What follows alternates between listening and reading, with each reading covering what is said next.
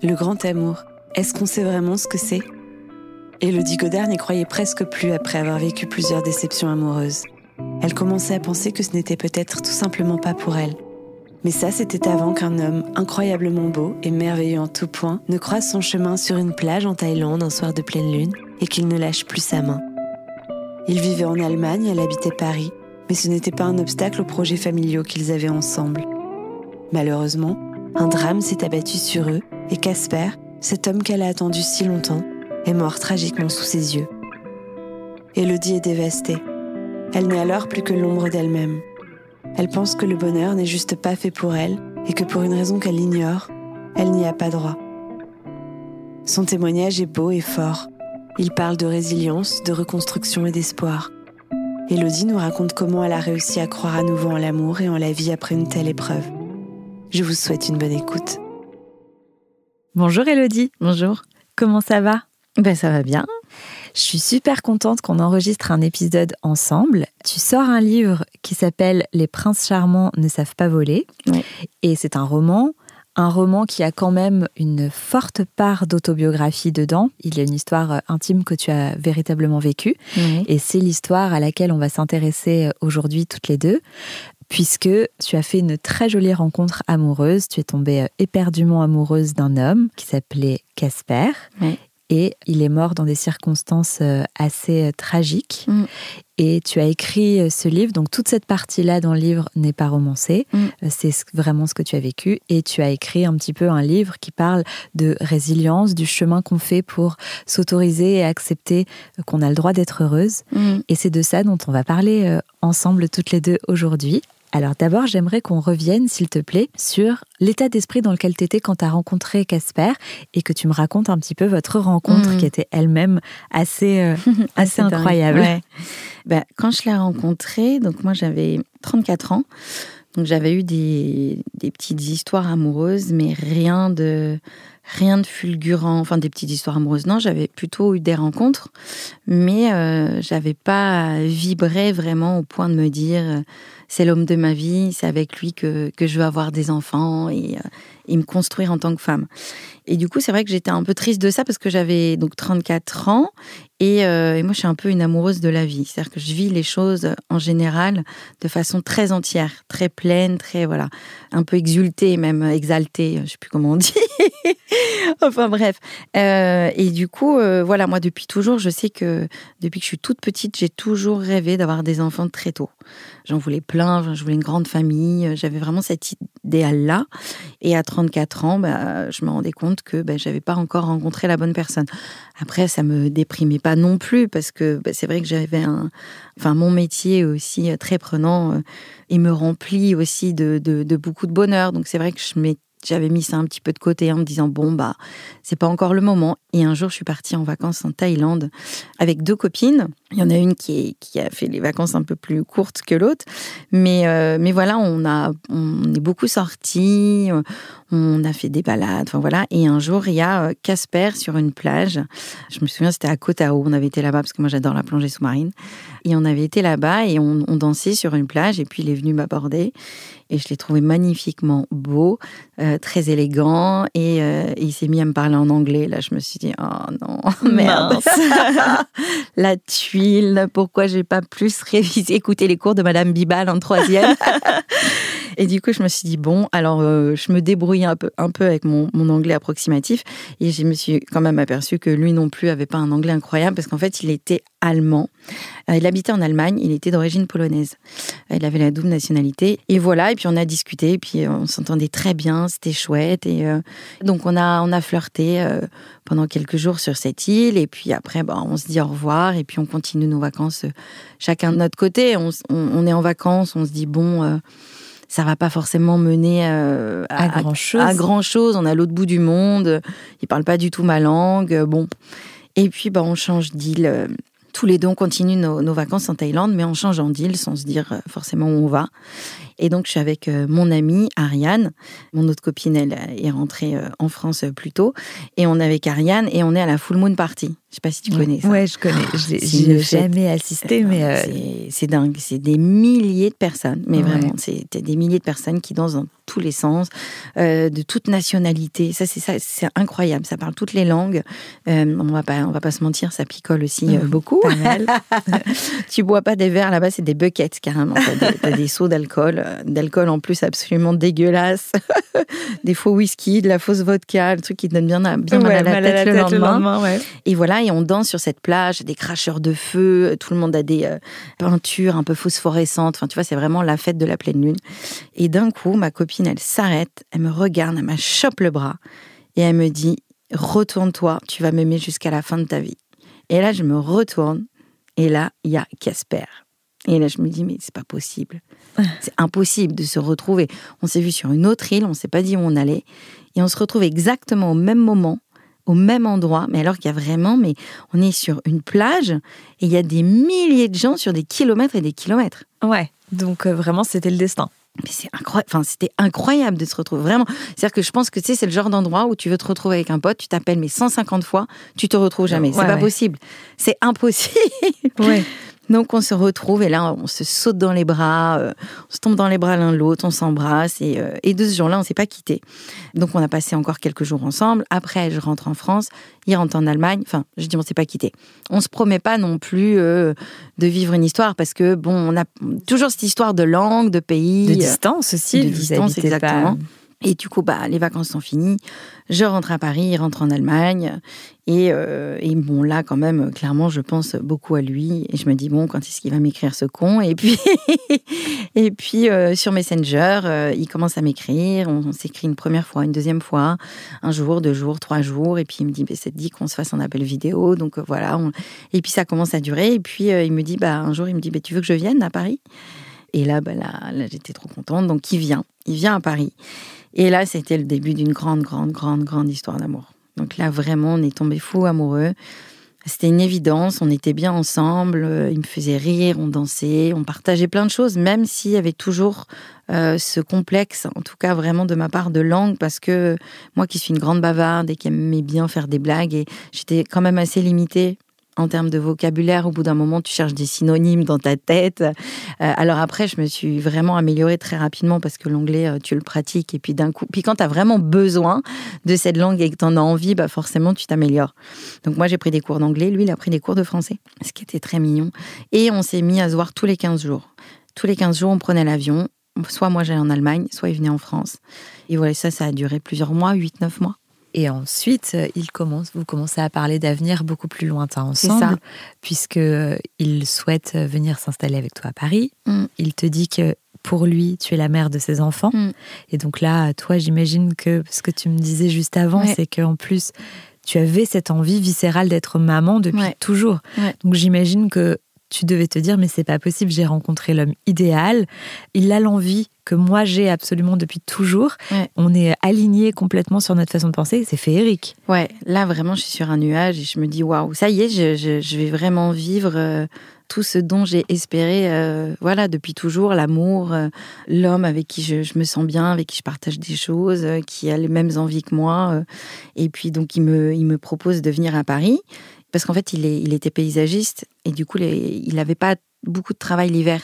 Mm. Il était à son compte et du coup, l'hiver, bah, il avait peu de clients. C'est pour ça qu'il m'avait dit, dans un premier temps, bah, si tu veux, je viens passer l'hiver à Paris. Parce qu'après, on savait très bien que Paris pouvait pas forcément être une ville dans laquelle on pourrait passer le reste de notre vie parce que, parce que lui étant paysagiste, avec son métier, ça aurait été compliqué. Donc en tout cas, on, était en train de chercher quels étaient les endroits où on pourrait éventuellement vivre, qui puissent allier et son métier et le mien.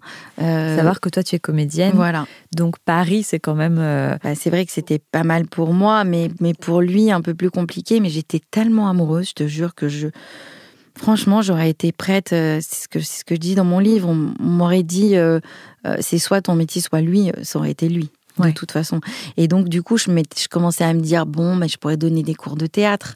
Ça, c'est quelque chose que tu peux faire, tu vois, euh, dans, dans, des petites villes, en province, à, la campagne. Enfin, tu vois, euh, donner des cours dans une école à des enfants ou autres. Je m'étais dit, bah voilà, je pourrais faire ça en tout cas, ou euh, venir de temps en temps en tournage à Paris.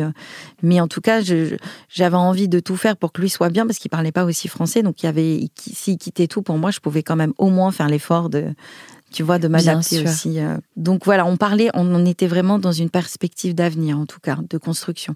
Hmm. Et toi, euh, j'imagine que tu devais être euh, heureuse comme pas possible ah parce que ah, moi j'étais sur un nuage.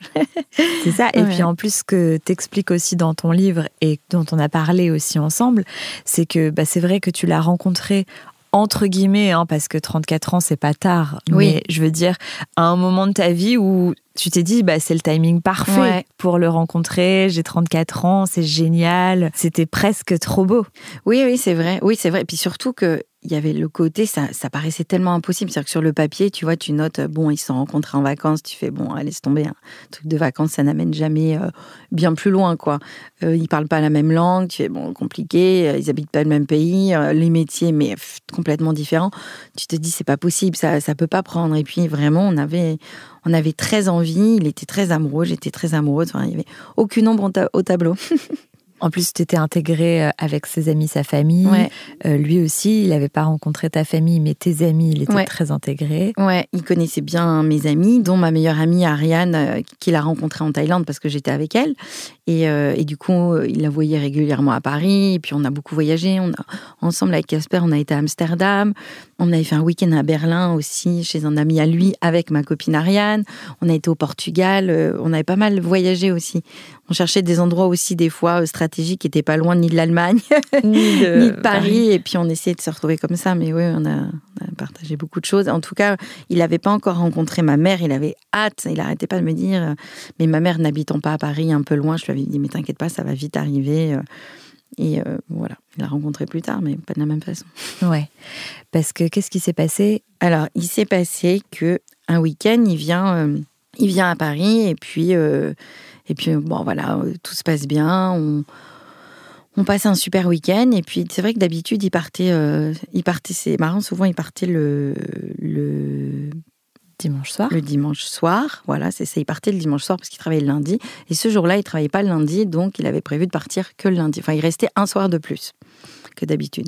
Et là, j'ai une copine qui me dit, mais euh, depuis le temps que j'entends parler de ton amoureux, j'ai très envie de le rencontrer. Euh. Donc elle me dit, bah viens, venez boire l'apéro à la maison, euh, je serai avec mon chéri, comme ça on sera tous les quatre, ce sera chouette. Et donc, bah ok, donc on va chez eux.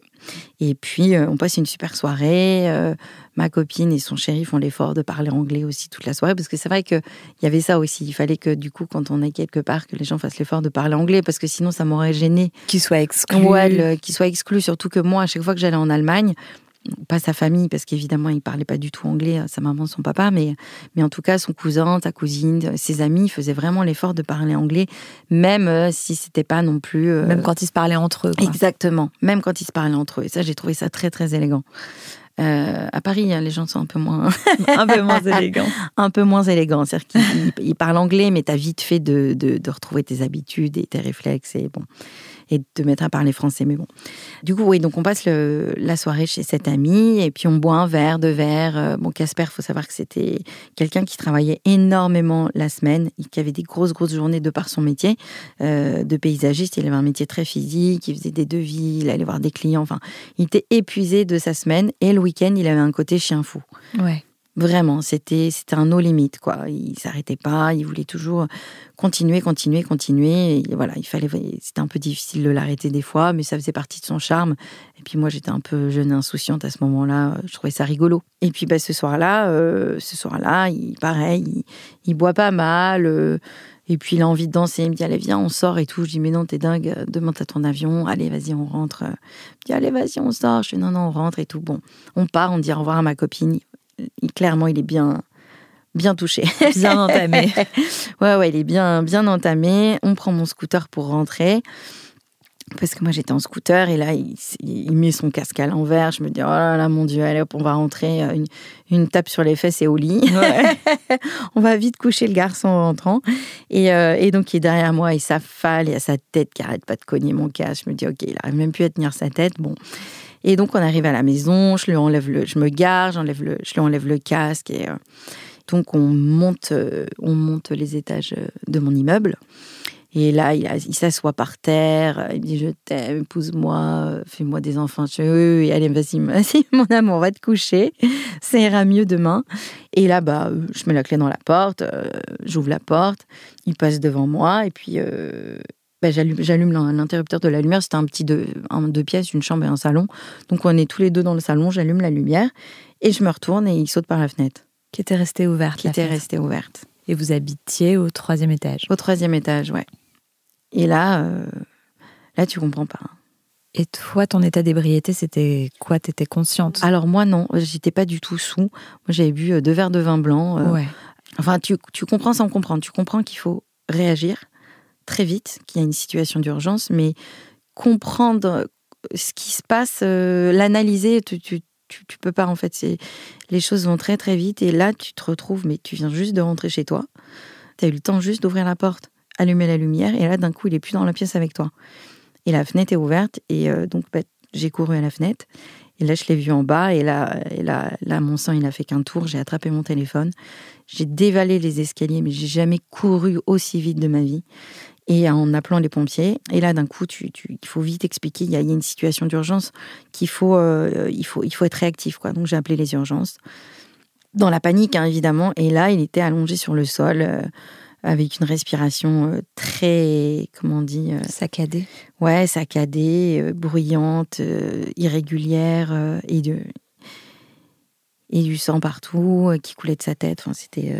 Très difficile. ouais, c'était horrible. Ouais, j'avais l'impression d'un, c'est ce que je décris dans mon livre, comme un serpent, un serpent de sang, tu sais, qui part de sa tête et qui, ouais, et qui, qui continuait jusqu'à jusqu'à l'abri de bus là, qui avait.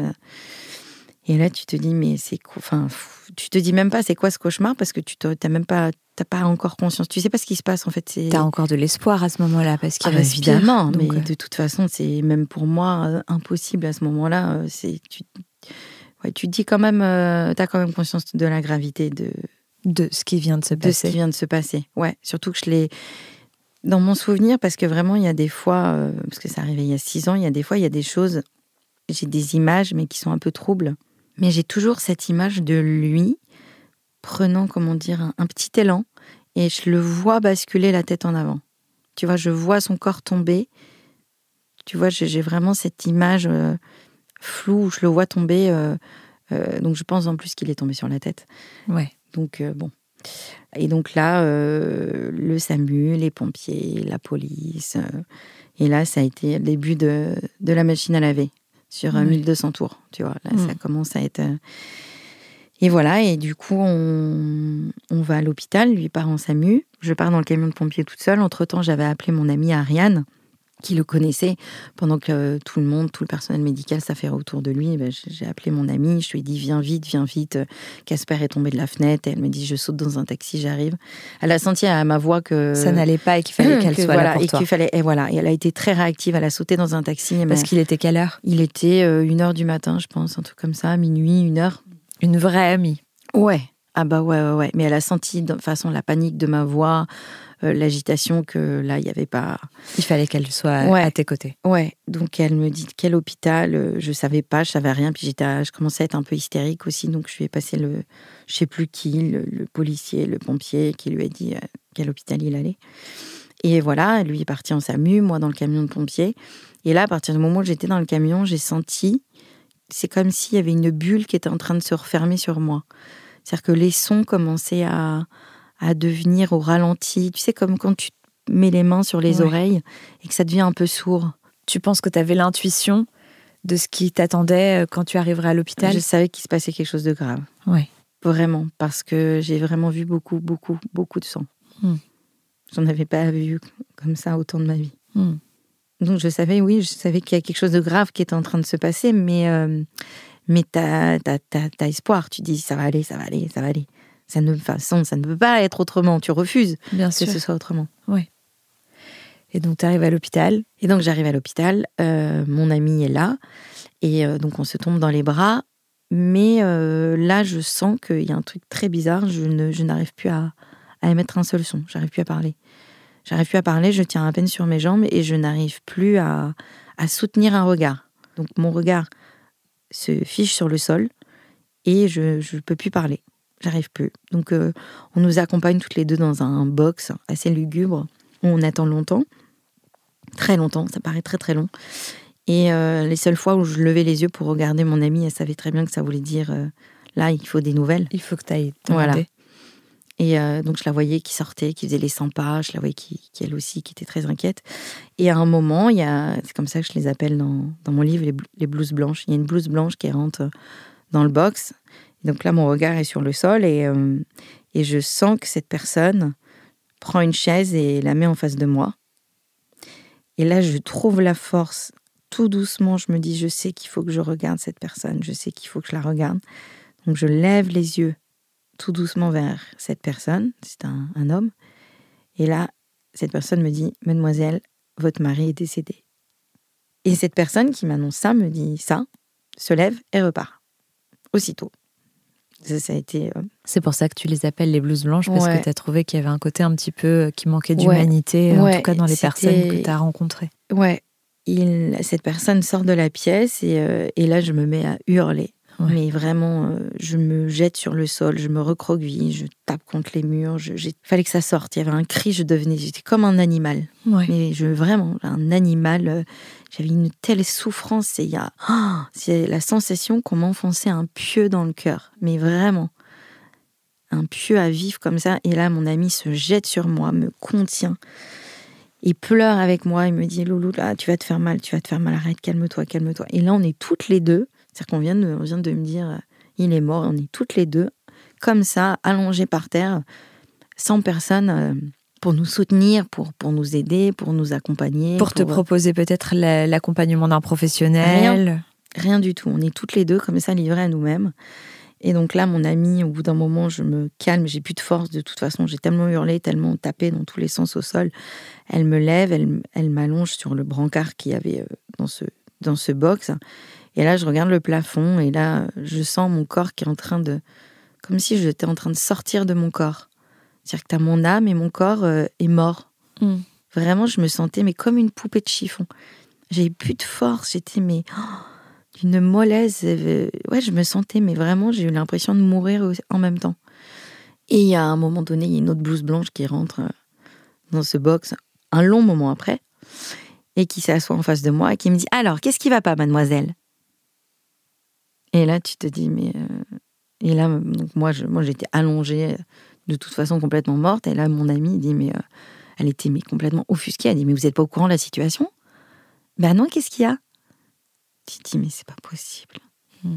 Cette nana, elle est arrivée, mais avec son grand sourire comme ça, euh, hmm. aucune délicatesse. Et donc, évidemment, bah, moi, je ne lui parle pas. Et puis, du coup, elle est repartie. Et on l'a jamais revue. Elle est partie. Donc, tu dis, bon, d'accord. Et les seuls mots que j'ai réussi à prononcer après, c'est euh, je veux le voir. Je dis ça à mon ami, j'ai dit je veux le voir. Et donc elle me dit t'es sûr, t'es sûr, t'es pas obligé de faire ça. Je dis oui, je veux le voir. Et donc elle demande un fauteuil roulant parce qu'évidemment j'avais pas du tout de force dans les dans les jambes, j'étais déjà tombée deux fois dans les pommes. Du coup, elle demande un fauteuil roulant et puis euh, elle pose la question à quelqu'un, dit est-ce qu'on voilà, on aimerait le voir? Et on nous dit ah bah alors troisième étage, machin, ascenseur B7, tu suis la ligne rose. Tu fais ok d'accord bon. Allez, on va y aller. Donc, euh, euh, on était toutes les deux donc sous le choc. Elle aussi, évidemment. Pas accompagnée encore une fois? Non, pas du tout. Et elle me, elle pousse le fauteuil roulant tant bien que mal. On se trompe d'ascenseur, d'étage. Enfin, nous voilà en train d'errer euh, dans les couloirs. Moi, j'appelais ça les couloirs de la mort. On le cherchait, on savait pas où il était. Enfin, c'était horrible. Et puis elle, je sentais que c'était difficile pour elle de pousser ce fauteuil qui était mais lourd, mais lourd de tout ça, de, de, de tout ce qu'on était en train de vivre en fait. Et voilà, et elle m'a accompagnée le voir et euh, et là je l'ai vu et là tu réalises, tu te dis ah oui d'accord. Donc en fait, euh, moi j'avais jamais vu un mort de ma vie. Et là tu dis donc là il est vraiment, il est plus là. Et donc là je lui parle, je je le touche, il est tout froid, il est déjà un peu violet, un peu Il avait un, bandage autour de la tête. Euh, après, il avait un petit rictus. C'est marrant. Ça, ça m'avait choqué qu'il ait un petit rictus. Comme s'il était parti euh, apaisé. apaisé, serein. Et voilà. Et là, je lui dis, je lui dis au revoir. Je l'embrasse. Euh, je lui dis que je l'aime. je le serre dans mes bras. Enfin, voilà, c'est. c'est un chargé en émotion. Chargé. On doit repartir, évidemment. Et donc, mon ami me, me repousse sur le fauteuil. Et là, on ne sait pas où aller, quoi faire. On se dit, mais. Et là, on retourne dans le box. On nous dit de retourner dans le box où on était. On y va. Et là, il y a des policiers qui m'attendent bras croisés. Et là, tu te dis, mais euh, oh là là, mon Dieu, mais. Euh, et oui, qu'est-ce que c'est que ça? Parce que c'était une mort absolument pas naturelle. Exactement. La mort demande forcément, euh, j'imagine, l'ouverture d'une enquête. Exactement. Parce que ça pourrait être un homicide. Ouais. Ça aurait bien pu sûr, être un Bien sûr, bien sûr. Bah, de toute façon, quand il est quand il y a eu le SAMU, quand on était en, bas de l'immeuble, les policiers ont demandé à, voir mon appartement pour voir euh, s'il y avait eu, j'imagine, bagarre ou autre. Voilà. Chose qui n'était absolument pas le cas. En plus, on est juste d'arriver. Euh. Et en plus, tu avais pris un petit film. Oui juste avant euh, dans l'escalier. Oui, un petit film qui ne trompe pas sur le fait que c'est vraiment un retour de soirée euh, d'un couple amoureux. Oui, je l'avais filmé parce qu'en fait, euh, pendant nos vacances au Portugal, quelques mois auparavant, il m'avait filmé en revenant de soirée où j'étais un petit peu attaquée moi aussi. Et, et, il avait montré cette vidéo après à sa cousine pour rigoler comme ça, pour me taquiner, tu vois. Et là, je me dis, ah, attends, tu vas voir mon coco. Je tiens ma revanche. Je tiens ma revanche. Et en plus, vraiment, dans ma tête, je me disais, bah, tu vas voir, moi aussi, je vais avoir mes pièces à conviction si j'avais su que vraiment, c'est incroyable comme quoi des fois. Donc je l'avais filmé en train de tituber dans les escaliers parce que je le trouvais euh, marrant et que je m'étais dit, tu vois, demain matin, tu feras moins ton rigolo quand je vais te mettre la vidéo sous le nez. Bon, j'ai jamais eu l'occasion de pouvoir le montrer cette vidéo, en tout cas pas à lui. Et du coup, oui, donc il y a eu, euh, il y a eu évidemment enquête, mais ce qui est compliqué, c'est qu'on vient de vous apprendre ça et, euh, et, on t'attend comme une meurtrière à te faire une prise de sang. Alors après, j'imagine que c'est la procédure à suivre, mais oui, on m'a fait une prise de sang pour voir mais évidemment, il n'y avait rien. J'étais absolument pas ni droguée, ni alcoolisée. J'ai bu trois verres de vin blanc. C'est pas ça qui. On t'assaille de questions. Euh, ouais. Alors à ce moment-là, pas trop. juste, on... de toute façon, on pouvait m'assailler de questions. Euh, je pouvais plus parler. Donc, euh, du coup, voilà. Donc, du coup, mon ami me pousse en fauteuil roulant. on ne savait pas où aller. Et, et, elle, et on va jusqu'à l'accueil des urgences. Et et on retombe sur ce même monsieur euh, qui nous a appris son décès d'une façon euh, comme s'il n'y avait plus. On Très froide. Ah ouais, ouais, on m'a dit qu'il était décédé comme s'il n'y avait plus de baguette à la boulangerie. Hein, on m'avait dit de la même façon. Et là, euh, et là, on dit à mon ami Ah ben c'est bon, c'est bon, vous pouvez la ramener, vous pouvez y aller. Et là, mon ami dit Mais comment ça, y aller Mais enfin, vous la gardez pas Vous avez vu comment elle est? Parce que là, elle est complètement traumatisée, elle est complètement choquée, ce qui est compréhensible. Il dit Vous la gardez pas? Non, non, bon, on fera rien de plus ici, vous pouvez la ramener. Ah d'accord, donc c'est moi. Mais, mais elle, a, elle a quelque chose, elle a des médicaments, elle a. Vous allez lui donner un truc. Bah, si vous voulez, bah, vous, vous, vous voulez que je donne un truc, bah, ok, je vous fais une ordonnance. Enfin, tu vois, c'était vraiment le monde à l'envers. Quatrième dimension. Donc, euh, on repart avec une ordonnance que mon ami lui arrache à moitié des mains, en mode espèce de connard. Enfin, vraiment, euh, comment c'est possible de, de, nous laisser comme, comme ça Dans une telle détresse. Dans une telle détresse. Et donc, elle me, on part en taxi toutes les deux. Euh, alors moi, je suis vraiment, mais je, suis un zombie, un, légume. Là, dans ce moment-là, je suis un légume. Elle me prend en charge, elle me, elle me parle comme si j'étais une enfant. Euh, elle me tient la main, elle me lève. je n'arrive, j'arrivais à peine à marcher. C'est-à-dire que de me lever de ce fauteuil, waouh, de mettre un pied devant l'autre, déjà c'était compliqué. De marcher, de me lever. Euh, et elle me parlait, je lui répondais pas. J'y arrivais pas. Il y avait et je pouvais plus parler. J'étais, j'avais les jambes coupées, tout était voilà. Et c'est toi qui l'as annoncé à sa famille? Non. C'est l'ambassade parce que en sortant de l'hôpital, elle m'a évidemment pas ramené chez moi. Ouais. où s'était passé euh, le drame. Le drame quelques heures avant. Donc elle m'a emmené chez elle. Et ça a été euh, infernal cette nuit aussi pour elle parce que elle a dormi en me tenant le bras. C'est-à-dire qu'elle savait absolument. Elle, voyait bien que j'avais des que j'étais pas ouais que j'étais pas moi-même et, euh, et, elle avait très très peur de ce que je pouvais faire. D'ailleurs euh, en pleine nuit je me suis levée euh, parce que je, vu que je, savais qu'elle avait été chercher des calmants elle m'en avait donné un. Je savais que la boîte était quelque part dans l'appartement et je l'ai cherchée partout cette boîte dans la nuit. Je ne l'ai pas trouvée parce qu'évidemment elle l'avait très, bien cachée. et donc voilà. Et donc le lendemain matin elle a pris la décision parce que moi je parle toujours pas. Et puis je, je, parle pas et puis je suis un légume hein. elle me elle, m'allonge elle m'enlève mes chaussures elle m'enlève mon manteau euh, voilà, c'était comme si, comme si j'étais euh, complètement bloquée. Quoi. Oui, elle se sentait démunie, elle sentait que tu avais besoin d'une aide supplémentaire. Ah ben oui, et puis, puis c'était pas du tout son rôle à elle à ce moment-là. Elle avait déjà fait beaucoup. et du coup, elle m'a emmenée aux urgences psychiatriques à Sainte-Anne. Et là-bas, on me demande comment je m'appelle. impossible. Je pouvais pas parler. Je, puis à ce moment-là, je crois que même moi, j'ai oublié comment je m'appelais. Vraiment, je sais pas. Et donc, c'est mon amie qui répond de mon identité, qui a mon sac. Au moment de la carte vitale, elle donne tout. Moi, je suis euh, un zombie. Et là, euh, là, ça a été le début d'une petite cure de sommeil. On m'a beaucoup médicamenté, beaucoup sédaté à ce moment-là. Et c'est là, dans cet hôpital, que tu commences, en fait, sans vraiment le savoir, l'écriture de ton roman. C'est ça. Alors là, j'étais aux urgences psychiatriques. Ah on m'a transféré dans, à l'hôpital, euh, un hôpital psychiatrique, parce que j'étais aux urgences. On me transfère là-bas. Entre-temps, ma mère est mise au courant par mon amie, qui vient, mais qui n'a pas le droit, évidemment, d'être de, à l'hôpital. Donc, elle m'y accompagne. Arrivé à l'hôpital, on, enlève mes, mes, vêtements, mes bijoux, euh, mon téléphone, tout qu'on met dans un sac poubelle. Ça, c'est bizarre. Et là, on me dit de dire au revoir à ma mère et, euh, on m'emmène dans une, dans une pièce, dans une chambre, qui était un peu bizarre parce que c'était une chambre d'isolement. Mm. En fait, on m'a mis dans une chambre d'isolement.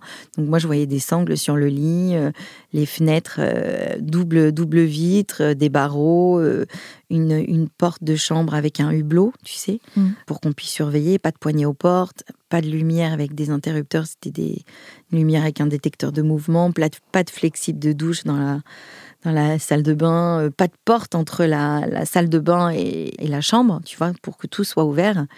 Euh, et, en fait, on m'a mise là parce qu'il fallait qu'on me surveille, parce que je cherchais trop à me faire du mal. Bien sûr. On savait que je chercherais à, me, blesser et, c'était un moyen de me protéger. Et c'est là, évidemment, oui, euh, que j'ai commencé à écrire. C'est-à-dire que les seuls mots que j'ai réussi à prononcer, c'est je veux une feuille et un stylo. Voilà, c'est parti de là. Euh, j'ai eu besoin de lui écrire, de lui parler à lui. D'écrire à Casper. Parce que ce que tu me disais, c'est qu'au départ, t'as pas écrit en te disant j'en ferai un jour quelque chose. C'était vraiment un exutoire. Ah ouais. C'était pour toi une manière de continuer à t'adresser à lui, de lui parler, finalement, de le faire vivre. Et puis, de retarder un petit peu ce moment où tu allais réaliser qu'il fallait que tu entames euh, un deuil. Ouais, c'est ça pareil, ce dont on parlait avant, qui est aussi intéressant, c'est que comme tu l'as rencontré à un moment de ta vie où tu croyais pas forcément, que tu l'as rencontré dans des circonstances complètement féeriques, mm. j'imagine qu'il y avait aussi un petit peu un coin de ta tête qui te disait c'est pas possible, j'y crois pas cette histoire, c'est mm. tellement une histoire de film, on oui, dirait tellement un film de Noël, tu vois, euh, tellement romantique. Que bah, finalement, évidemment que cette histoire se finit comme ça et que je n'ai pas le droit de vivre cette fin heureuse comme dans les films. Mm. Et donc j'imagine que ça a dû amplifier encore oui. Euh, oui, oui, le, deuil. Oui, oui, oui, bien sûr. Oui, oui, non, je refusais complètement euh, la réalité. Et là, de toute façon, dans ma tête, j'étais, euh, voilà, déjà, j'étais vraiment dans une quatrième dimension. Toute la vie qui bruissait autour de moi, je, je, je, je, la trouvais euh, agressive. C'est-à-dire que les peu de fois où je me suis retrouvée euh, dans le taxi avec mon ami ou sur un brancard pour qu'on me transporte des urgences euh, psychiatriques à l'hôpital, les bruits, les sons, tout était. moi, j'avais l'impression d'être, je sais pas, tu sais, dans un Matrix ou dans un, tu vois, vraiment une dimension autre, pas dans une réalité. Et tout m'agressait, la lumière, les sons, les rires des gens, les voix, les klaxons, les. Oh, tout était, mais ah, c'était très, très, très agressif en fait. Mm. Et du coup, euh, à l'hôpital, oui, j'ai commencé à, à écrire, à lui écrire, mais comme s'il était encore là. J'avais besoin de, de dire, de lui dire tout ce que j'avais sur le cœur, tout ce que je ressentais, toutes les émotions qui me traversaient. Euh, l'amour, des déclarations d'amour à ne plus, à ne plus finir, euh, des colères, des, ça passait de de, de, ouais, de fortes déclarations d'amour. Ah, mais je t'en veux, euh, t'es, qu'un connard, tu m'as abandonné, euh, t'avais dit que tu me laisserais jamais, euh, pourquoi t'as fait ça, je te déteste, t'as bien fait de partir. Enfin, tu vois, vraiment des. Et, et au lendemain, j'écrivais Excuse-moi, excuse-moi, pardon, mon amour, c'est pas ce que je voulais dire. vraiment, je suis passée par. Une ambivalence. Ah ouais, ouais, ouais, complètement. Et, je me sentais vraiment en train de vriller dans ma tête. Hein. Je me suis dit, je suis en train de devenir folle. Puis, puis partout, tous ces questionnements de mais pourquoi est-ce qu'il est mort? Est-ce que c'est de ma faute? Qu'est-ce que j'ai fait? Est-ce que j'aurais dû voir quelque chose? Est-ce qu'il y a eu des signaux que j'ai pas captés? Est-ce que pourquoi est-ce que j'ai laissé cette fenêtre ouverte, cette putain de fenêtre? Mm. Parce que cette putain de fenêtre, je l'ai laissée ouverte parce qu'on avait fumé deux trois clopes avant de partir et que je déteste l'odeur de tabac. Donc je me suis dit, voilà, ça va être. C'est pour aérer. Quand on va revenir, voilà, ça sentira plus, tout simplement, quoi. Parce que je sais qu'il aurait jamais fait cette démarche de l'ouvrir. Absolument pas la force. De toute façon, il n'était pas dans cette démarche-là d'ouvrir pour sauter. Il, était là. Et, enfin, voilà. Oui, parce qu'en plus, ce qui rajoute quand tu dis euh, que tu écrivais que tu lui en voulais, etc., c'est que forcément, comme il a sauté par la fenêtre, beaucoup de gens se sont demandé si c'était ou pas un suicide. Donc, tu faisais face aussi, dans ton chagrin, à des questions du type est-ce qu'il était fragile psychologiquement? Ah Est-ce que vous avez remarqué euh, qu'il allait moins bien? Et toi, t'as jamais douté? Non. Non, j'ai jamais douté. Même encore des fois, là, des gens me disent Mais t'es sûr qu'il n'avait pas un. tu t'es renseigné s'il n'avait pas un passé? Non, mais déjà, ça ne m'intéresse mm. absolument pas. C'est pas des questions mm. euh, que j'ai envie de me poser.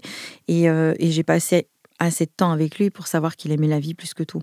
Et puis, il avait 2,8 grammes d'alcool dans le sang. À partir du moment où on part du principe que s'il y a une relation sexuelle à cet taux d'alcoolémie, il y a une absence de consentement, c'est bien que euh, il avait plus, la possibilité de réfléchir et de savoir ce qu'il faisait. je pense qu'il savait même plus géographiquement où il était en fait. Mm. Il était bien éveillé. Alors Casper, c'est quelqu'un qui faisait la fête. On va pas se mm. mentir. Je vais pas dire de grammes 8. C'est voilà, c'est un mec qui buvait le week-end, qui faisait la fête un peu trop, qui buvait un peu trop, mais qui jamais n'avait eu d'idées noires. C'était pas quelqu'un qui, qui devenait euh, violent ou agressif, tu vois. Ouais, il avait un alcool joyeux. Ouais, il avait un alcool joyeux, fêtard, euh, voilà, excessif dans la fête plutôt, tu vois, dans le côté euh, excentrique, un peu, voilà. Mais pas, pas, pas d'idées noires, sombres ou autres. Ça, c'est ça. Mm. Et donc, quand tu commences à écrire ces lettres, est-ce qu'elles te procurent un certain apaisement? Je sais pas ce qu'elle me procure. Enfin, en tout cas, sur le coup, c'est le, c'est tout ce que je peux faire.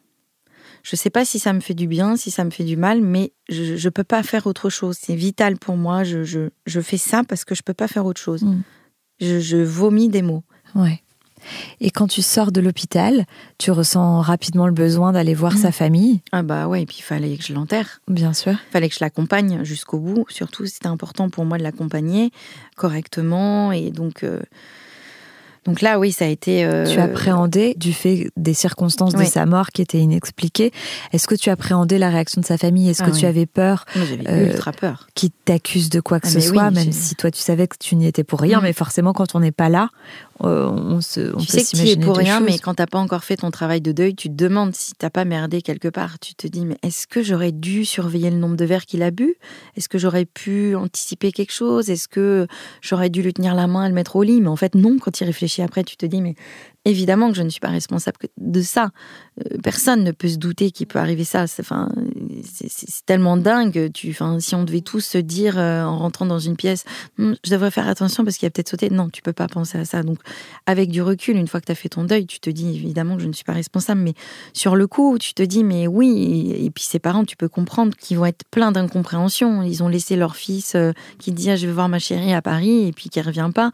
Donc, évidemment, j'avais très, très, très, très peur de leur réaction et surtout ce problème de langue encore qui était compliqué parce qu'autant avec Casper on pouvait échanger en anglais. Mais, euh, avec ses parents. avec ses parents c'était pas possible. Ses parents ils parlaient polonais ils parlent polonais allemand. Je me suis dit comment est-ce que je vais pouvoir leur expliquer? Et puis qu'est-ce que je vais leur expliquer surtout? Oui tu n'avais toi-même pas je les sais même pas moi ce qui s'est passé. Je n'ai pas de réponse. Je, je, ne comprends pas encore aujourd'hui. Je sais pour moi, il y a eu un court-circuit dans sa tête, il savait plus où il était. Mais euh, donner mmh. des explications, donc euh, on arrive en Allemagne et là, euh, et là, euh, j'avais peur, tellement peur. J'étais mais morte de trouille au moment où je, où je suis en bas de l'immeuble de ses parents. J'étais encore avec cette fameuse amie, la même, qui m'a qui m'a suivi, qui m'a épaulée, qui m'a soutenue euh, partout, qui m'a accompagnée. Elle, elle, parlait un peu un peu allemand. Elle avait des petites notions d'allemand et elle m'a dit t'inquiète pas, t'inquiète pas, ça va aller. là, je sonne et j'ai la main sur, la, sur le digicode de chez eux qui tremble qui tremble de tout mon corps. Et puis j'ai son sac à dos, le sac avec lequel il était venu. J'ai le sac sur mes épaules, mais j'avais l'impression qu'il y avait mes 12 tonnes de, de briques. Enfin, je me sentais mais partir en arrière. Et donc je sonne et, euh, et, donc euh, ça nous, ça nous ouvre. Et là, euh, la porte de l'appartement s'ouvre. Et là, le visage de sa maman m'est décomposé, qui me tombe dans les bras et qui me serre fort. Et là, je me dis, oh, merci, merci. Merci, merci, merci, merci. Ouais. J'ai tellement peur. C'était. Ouais, j'imagine que ça a dû être euh, un immense euh, soulagement pour toi. Et donc là, elle me, elle me fait rentrer. donc, il y avait le, on s'assoit sur le balcon et là, il y a 12 000 personnes. C'est-à-dire que c'est un tout petit balcon. Mais il y a, je sais pas, dans ma tête, il y avait 50 personnes ah qui venaient pour savoir ce qui s'était passé. donc elle me dit de m'asseoir parce que vraiment j'ai très peu de force dans les jambes. Mais moi je suis mais décomposée. Hein. J'ai un visage, j'ai perdu énormément de poids. Je, je suis vraiment plus la même. Enfin, en tout cas, elle, même physiquement, elle a vu que j'étais pas la même personne qu'elle avait vu 15 jours auparavant en Allemagne. Mm. Et là, je vois, mais tout le monde, moi je suis assise et eux sont tous debout et je me sens toute petite et j'ai l'impression de m'enfoncer dans ma chaise. J'ai envie de disparaître à ce moment-là, tu sais. Mm. Et je sens tous ces regards sur moi, pas malveillants, mais qui attendent des réponses et qui attendent tellement de moi, tu vois. Des réponses que tu n'as pas. Que j'ai pas et ils veulent des explications et, bon, et donc c'est compliqué. Donc du coup, euh, j'explique. Donc il y avait une, cousine de Casper qui était là, qui parlait anglais. Donc j'explique. Euh, ou alors je sais plus, j'explique en français à ma copine, qui explique en anglais à la cousine, qui explique en, allemand, qui explique en polonais. Enfin, ça a été euh, voilà tout le monde. Euh, voilà, il y avait le grand-père qui était là. Enfin voilà, c'était voilà, c'était très très lourd et euh, et voilà. Et ensuite on l'a on l'a enterré en Allemagne. Et ensuite je suis revenue en France. Là donc il y a toujours ma maman qui est là, qui ne me lâche pas d'une semelle et qui est toujours derrière moi, euh, qui veut que je mange, qui veut que je mange, euh, qui me dit qu'il faut que je sorte, qu'il faut que je voilà. Et même avec tout l'amour que j'ai pour elle, elle a, fait tout ce qu'elle pouvait du mieux qu'elle pouvait, la pauvre, face à, aux zombies que j'étais. Et, elle était en détresse de me voir comme ça. Mais moi, j'avais qu'une envie, c'est qu'elle parte.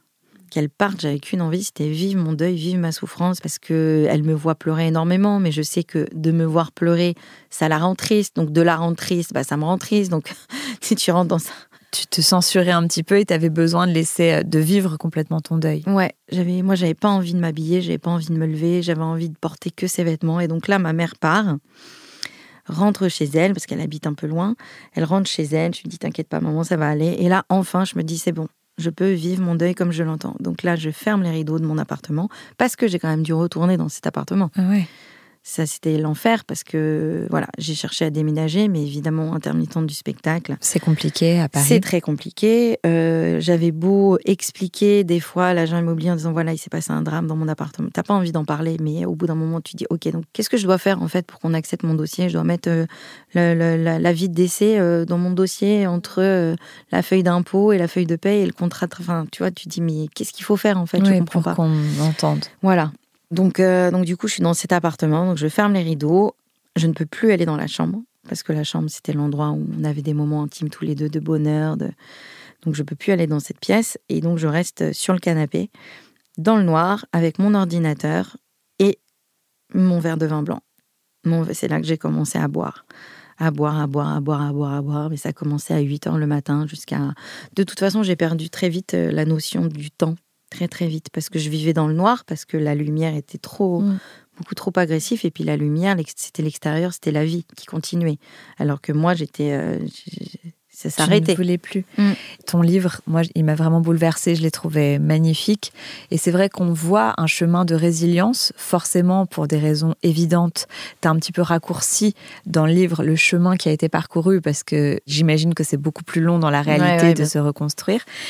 Et tu dirais que c'est quoi qui, toi, t'a aidé pour un petit peu reprendre pied avec ta vie, te faire aider, commencer à parler, pour sortir un petit peu de ça? Parce que tu vois, ce que j'avais, ce qui m'a beaucoup marqué quand j'étais jeune, c'est qu'une fois j'étais assise à la terrasse d'un café et c'était, tu sais, des tables communes. Mm. Et à côté de moi, il y avait une maman avec euh, sa fille qui parlait. Et la fille de la maman avait perdu son mari. Et sa mère lui parlait sûrement pour lui dire qu'il fallait qu'elle refasse sa vie mm. parce qu'elle était très jeune, etc. Et sa fille lui a dit Mais maman, tu comprends pas, il y a quelqu'un qui est assis à ma droite. Et sa mère lui répond Mais c'est pas grave, ma chérie, il peut très bien s'asseoir à ta gauche. La place à ta droite, elle restera toujours occupée, mais tu hmm. peux très bien faire de la place à ta gauche pour euh, hmm. t'accompagner. Et j'avais trouvé l'image vraiment très belle, hmm. parce qu'en fait, c'est vrai que ça doit être difficile de s'autoriser à être heureuse et à continuer sa vie, mais en même temps, ça n'enlève rien à ce que tu as vécu avec Casper, et toi, tu as le droit tu es jeune quand ça t'arrive, ça aurait été injuste que tu lui promettes fidélité. Tu dirais qu'à quel moment, mm. même si au début je sais c'est difficile, à quel moment tu as accepté cette idée que peut-être le bonheur t'attendait quelque part? Oh là là, ça a été long hein, quand même. Hein. Ça a été long. Mm. Oui, parce que tu t'autorises pas. Euh... Puis t'as pas envie d'être heureuse. Tu te dis. Enfin, moi, je me, je me disais que je me devais de souffrir toute ma vie et que, j'aurais l'impression de le tromper. Je me disais, il est parti en m'aimant, je me dois, je me dois de lui être fidèle. Il y avait vraiment un truc de où je, ouais, je voulais, je voulais lui être fidèle et je j'arrêtais pas de lui, écrire. De toute façon, il y aura personne d'autre, il y aura jamais personne d'autre. De toute façon, personne t'arrivera jamais à la cheville. Non, moi, ça a pris, ça a vraiment pris du temps. Donc, comment j'ai réussi à, c'est ça un peu ta question, à, reprendre, à me dire que j'avais le droit au bonheur, ça a, ça a pris du temps parce que moi, je suis passée par une phase de destruction de moi-même, j'ai été un peu au bout quand même. Hein. Je me suis un peu détruite. Euh, je suis passée par une phase de colère où à un moment donné, tu te dis de toute façon, tu m'as abandonné. Tu mm. m'as abandonné, c'est ça en fait. Donc en fait, je comptais pas pour toi. Si mm. Si t'es parti, finalement, c'est que tu m'aimais pas toutes tes promesses. Tu vois, tu passes par vraiment des phases de. Mais en fait, quand tu me disais ça, c'était pas vrai. Donc tu t'es en colère, donc euh, tu te fais du mal, donc euh, tu tu vas vers des hommes qui sont évidemment euh, indisponibles. ouais, indisponibles ou qui vont te salir encore plus. Donc c'est exactement ce que qui vont te faire du mal. Oui, c'est de l'autodestruction. Exactement. Tu vas là-dedans et puis je me suis mise à boire beaucoup. Alors ce qui m'a un peu aidée, c'est que j'ai été prise sur une pièce de théâtre mhm. à l'époque, euh, qui était une comédie en plus, une grosse comédie où on devait bien faire rire les gens. Et ça a été un peu, euh, même si c'était pas, comment dire, des attentes artistiques que j'avais profondément en moi depuis toujours, cette pièce m'a quand même sauvée à ce moment-là parce que je me devais de tenir sur mes jambes et d'aller. Enfin, tu vois, t'as pas le choix. Ta journée était rythmée par un but. Il fallait que tu sois en forme pour ta représentation et donc exactement. ça te permettait de. C'est ça. Je devais être en forme. Alors, je te cache pas que c'était une comédie très légère et. Euh, et moi, j'avais du mal beaucoup vraiment à être, à être légère à ce moment-là. Donc en fait, j'ai beaucoup joué, je vais pas dire en étant ivre-mort, mais quand même. C'est-à-dire que j'avais euh, des petites gourdes pardon euh, au théâtre et aux gens qui m'ont vu jouer, qui ne savaient pas ça. Euh, je pense que mon partenaire s'en est douté quand même à un moment, mais euh, j'allais jouer. J'avais, on, était à deux, c'était un, homme et une femme, et on jouait en plus un couple. C'est donc une comédie, un couple qui venait d'avoir des enfants et qui n'avait plus de vie intime. Enfin voilà, c'était très parodique, hein, tout ça. Ouais, sur le baby clash. Voilà, exactement. Et du coup, bah, moi, avant d'aller jouer, euh, je partais de chez moi avec ma petite gourde euh, Tupperware, euh, qui était soit verte, soit orange, comme ça on voyait pas la couleur de ce qu'il y avait à l'intérieur. Et du coup, je partais avec ma petite gourde de vin blanc. Et donc, je buvais avant de jouer. quand je changeais de costume rapidement dans les coulisses, bah, je reprenais une petite gorgée. Et voilà, après, j'avais toujours ma petite boîte de frisques aussi avec moi, parce que, parce que pour cacher. Et alors après, je, savais que je n'oublierais pas mon tête. Enfin, voilà, j'étais assez rodée pour savoir que, que ça se passerait bien, entre guillemets. Et puis au fur et à mesure, ça c'était au début, et puis au fur et à mesure, ben, tu ralentis. Et puis, et puis surtout aussi, ce qui m'a beaucoup aidé, c'est de faire lire mes écrits. Parce que j'ai continué à écrire beaucoup, beaucoup sur l'ordinateur, plus sur des feuilles qu'on me donnait au compte-goutte à l'hôpital. Ça, ça m'énervait d'ailleurs. Je me disais, putain, mais elles croient quoi, les infirmières, que je vais me pendre avec une feuille et un stylo? Parce qu'à chaque fois, elles ne m'en donnaient qu'une. Mais moi, je l'écrivais très, très vite. Je la remplissais très vite, cette feuille. Et en tout cas, ça a été, ouais, j'ai joué. Et donc, j'ai été en, contact avec la, avec la vie. Et puis, tu fais rire des gens et tu dis, oh là là. Comment c'est possible de faire rire des gens alors que toi, tu es au 36e dessous? Et puis donc ça, ouais, je pense que de reprendre une vie euh, professionnelle, euh, de plus s'enfermer, parce que d'être enfermé chez soi, euh, ça aide pas trop. quoi. Et puis un ami qui a lu mes écrits et qui m'a dit un jour, mais Hello, pourquoi est-ce que tu écris pas un roman? J'ai fait quoi? Un roman? Mais moi, je ne sais pas écrire. Euh. Puis déjà, je suis pas du tout en train d'écrire un livre.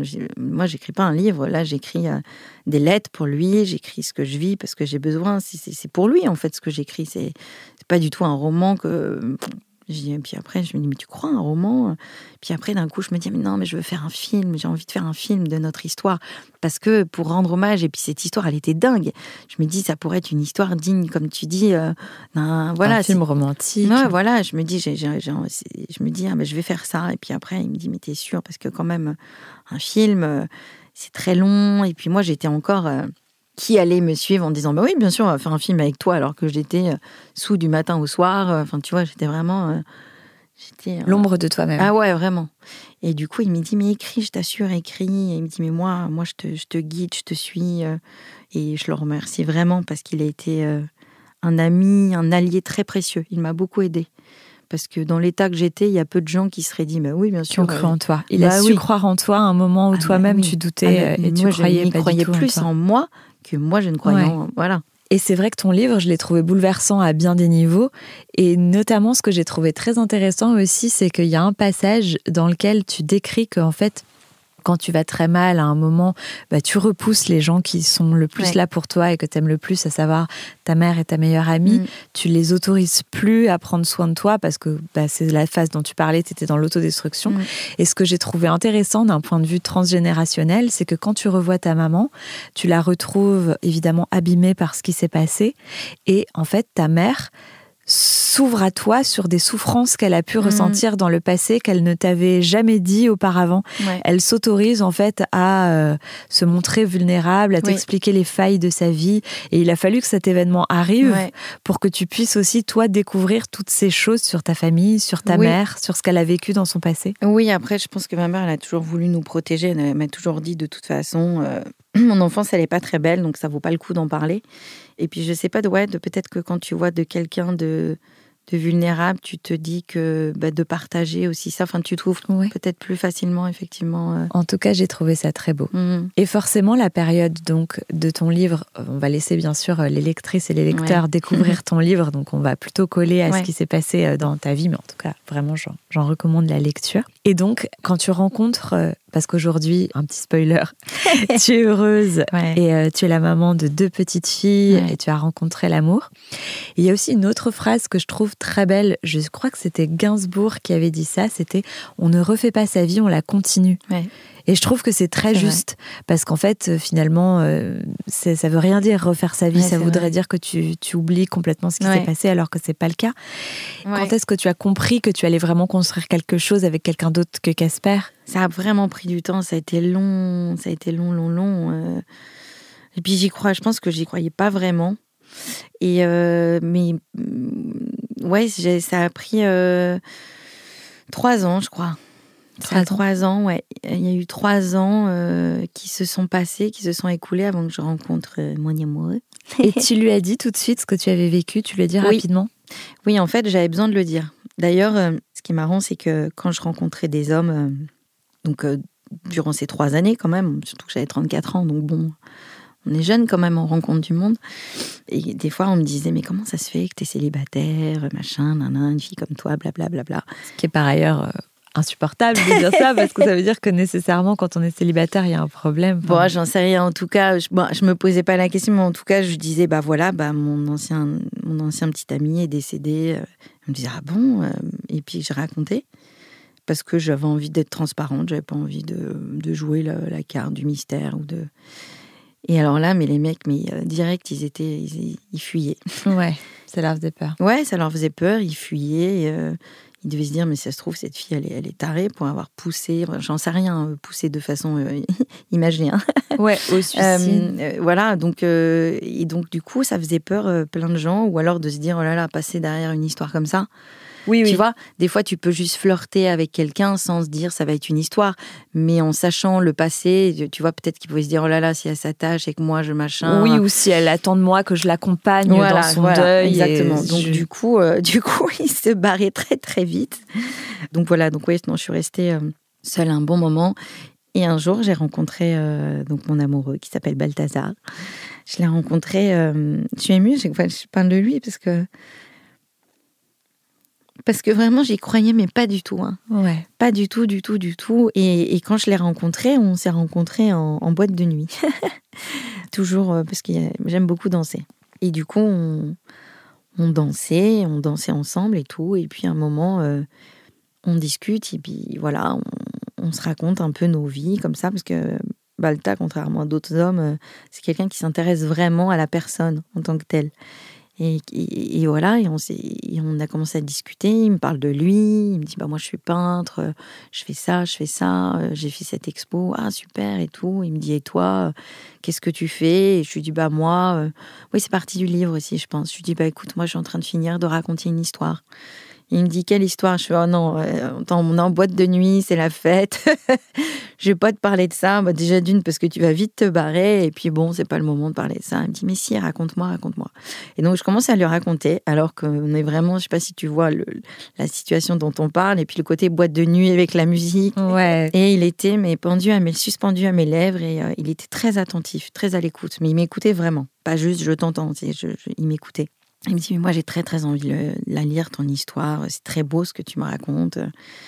Et il me dit, bah écoute, euh, on se revoit et puis euh, bah, moi je t'apporte mon, mon, livret, euh, mon catalogue, tu sais, de, de, ses expo de, son exposition qu'il venait de faire. Et il me dit, toi tu, toi tu me donnes ton livre. Donc il est venu au théâtre, un autre théâtre où je jouais après, et il m'a apporté son catalogue de son exposition. Et moi j'avais laissé à l'accueil mon manuscrit, parce que c'était pas un roman encore à proprement parler. Et il l'a lu, il m'a dit, mais c'est très très beau ce que tu as écrit. Euh, euh, il me dit, mais il faut absolument que tu le fasses publier. Je fais, oui, bon, c'est compliqué, c'est beaucoup d'énergie, puis j'y croyais pas trop. Et puis il me dit, mais si, c'est magnifique. Et puis il me dit, mais pourquoi? Après, on s'est revus, euh, on, a fait des sorties basiques, on était au, au, musée, enfin voilà, on a fait plein de trucs ensemble. et il me dit, mais tu devrais même faire un spectacle de cette histoire, c'est incroyable, c'est tellement beau c'est beau. Et puis ce que tu en as fait, ce que tu es. En fait, ce qu'il me disait souvent, c'est que. Il me disait, mais ce que tu as fait de cette mort, comme tu l'as transformée dans ta vie, il, il n'arrêtait pas de me dire, mais c'est tellement incroyable. Il me dit, tu te rends pas compte la force que ça demande de faire ça. Il me dit, tu as, trouvé une force incroyable d'écrire ça. Et, et voilà, et du coup, il m'a, je vais pas dire poussé parce que c'est pas, il y a quelque chose de, négatif, mais en tout cas, il m'a encouragé. Encouragé complètement encouragé. Euh, et, ce qui est dingue, c'est qu'il m'a encouragé à, vraiment sortir ce livre, en tout cas à le ressortir du placard dans lequel je l'avais mis, parce qu'il était fini depuis un petit moment quand même. Il m'a encouragé à le ressortir et à y croire et à faire qu'il existe, en tout cas que voilà qu'il existe vraiment aujourd'hui. Il m'a même encouragé à faire un spectacle que j'avais commencé à, travailler, que j'avais j'avais demandé à Clémentine Sélarié de me de me mettre en scène. Et elle avait accepté euh, et, j'en étais très heureuse. On avait commencé à faire des répétitions. Et en fait, on devait jouer le jour où il y a eu le premier confinement d'annoncer. Donc on devait jouer euh, au théâtre à ce moment-là. Et moi, j'étais enceinte de trois mois, donc je savais très bien que si je le jouais pas maintenant, ça prendrait un petit peu de temps, un peu plus de temps, un petit peu de temps. En tout cas, voilà. Et euh, donc du coup, c'est ce qui est, ce qui est fou, c'est que c'est mon amoureux d'aujourd'hui qui m'a encouragé à, faire sortir ce livre qui est une déclaration d'amour à un autre homme. Ouais. Donc je, trouve ça beau en fait. C'est il m'a déjà dit ça aussi. Il m'a souvent dit euh, Casper et moi, on a été un peu un relais en fait. Il, tu sais les, les, les, relais là, les petits bâtons que tu te passes, eh ben, c'est lui qui l'a tenu et il me l'a donné. Oui, il est presque attaché à lui aussi. Il a énormément de respect pour lui, pour notre. Il a jamais cherché à de me dire d'oublier cette histoire ou euh, enfin il a il est très respectueux de ce qui s'est passé et il respecte le fait que ton deuil prenne du temps oh oui mon deuil il est fait aujourd'hui hein. il est euh, euh, je suis émue quand j'en parle parce que bah, cette souffrance a existé cette histoire a existé, et puis pense que j'ai jamais autant souffert de toute ma vie qu'à ce moment-là hmm. donc ça c'est pas que ça réveille des douleurs mais c'est plus de la peine ou ouais c'est je sais pas c'est quelque chose c'était quelque chose de très c'était une, épreuve très, très difficile. Mais mon deuil aujourd'hui, il est fait et euh, je suis plus triste, je suis heureuse, je suis très très heureuse dans ma vie aujourd'hui et je et putain, Dieu sait que je pensais pas que que ça t'arriverait. Ah non, pas du tout, pas du tout, pas du tout. Et quand on me disait mais tu retrouveras quelqu'un, j'avais envie de les insulter ces gens-là. Ça t'énervait. Ah mais ça m'énervait, mais je dis mais tu comprends pas, mais ferme ta gueule, t'es qui pour savoir déjà t'es qui pour savoir ce que moi je ressens et ce que je vais ressentir. Tu ne peux pas comprendre ma souffrance, tu ne peux pas comprendre ma peine, donc tais-toi. Puis les gens qui me disaient non, mais tu sais, il faut laisser le temps. Mais tais-toi, tais-toi, tais-toi, tais-toi. ne me dis pas ça. Et tes filles, tu leur en parleras quand elles seront en âge, parce qu'elles sont évidemment très petites pour le moment. Ouais, ah bien sûr. Et puis je serais très heureuse et très fière de leur faire lire le roman euh, si elles ont envie de le lire, parce que ça fait partie de mon histoire, donc inconsciemment de la leur aussi. Enfin, tu vois. Bien euh, sûr. Euh, bien sûr, non, non. Et puis j'ai très envie de cette histoire. J'ai envie de continuer à la à la faire exister, déjà parce que je trouve toujours que cette histoire est dingue. Hmm. Elle est dingue et dans la rencontre et dans la façon dont ça s'est arrêté. Tout est dingue dans cette histoire. Et puis vraiment, le livre, il se lit d'une traite. C'est-à-dire mm. qu'on n'arrive pas à le lâcher. Euh, oui, c'est dingue d'un bout à l'autre. C'est dingue dans la beauté au début, c'est dingue dans la tristesse, c'est dingue dans le, la résilience que tu trouves euh, dans le livre. Beaucoup de leçons aussi de vie. Euh, je sais pas, j'ai adoré ce livre. C'est gentil, merci. Bah, je te remercie beaucoup en tout cas d'être venu me parler aujourd'hui. J'ai passé un très bon moment avec toi. Merci à toi de m'avoir accueilli. À bientôt. À bientôt, Pauline. voilà, le moment est venu de se quitter. J'espère que vous avez apprécié cet épisode. Je vous donne rendez-vous la semaine prochaine pour découvrir un nouvel invité, un nouveau parcours et se faire embarquer dans un nouveau virage. En attendant, prenez soin de vous et bonne semaine.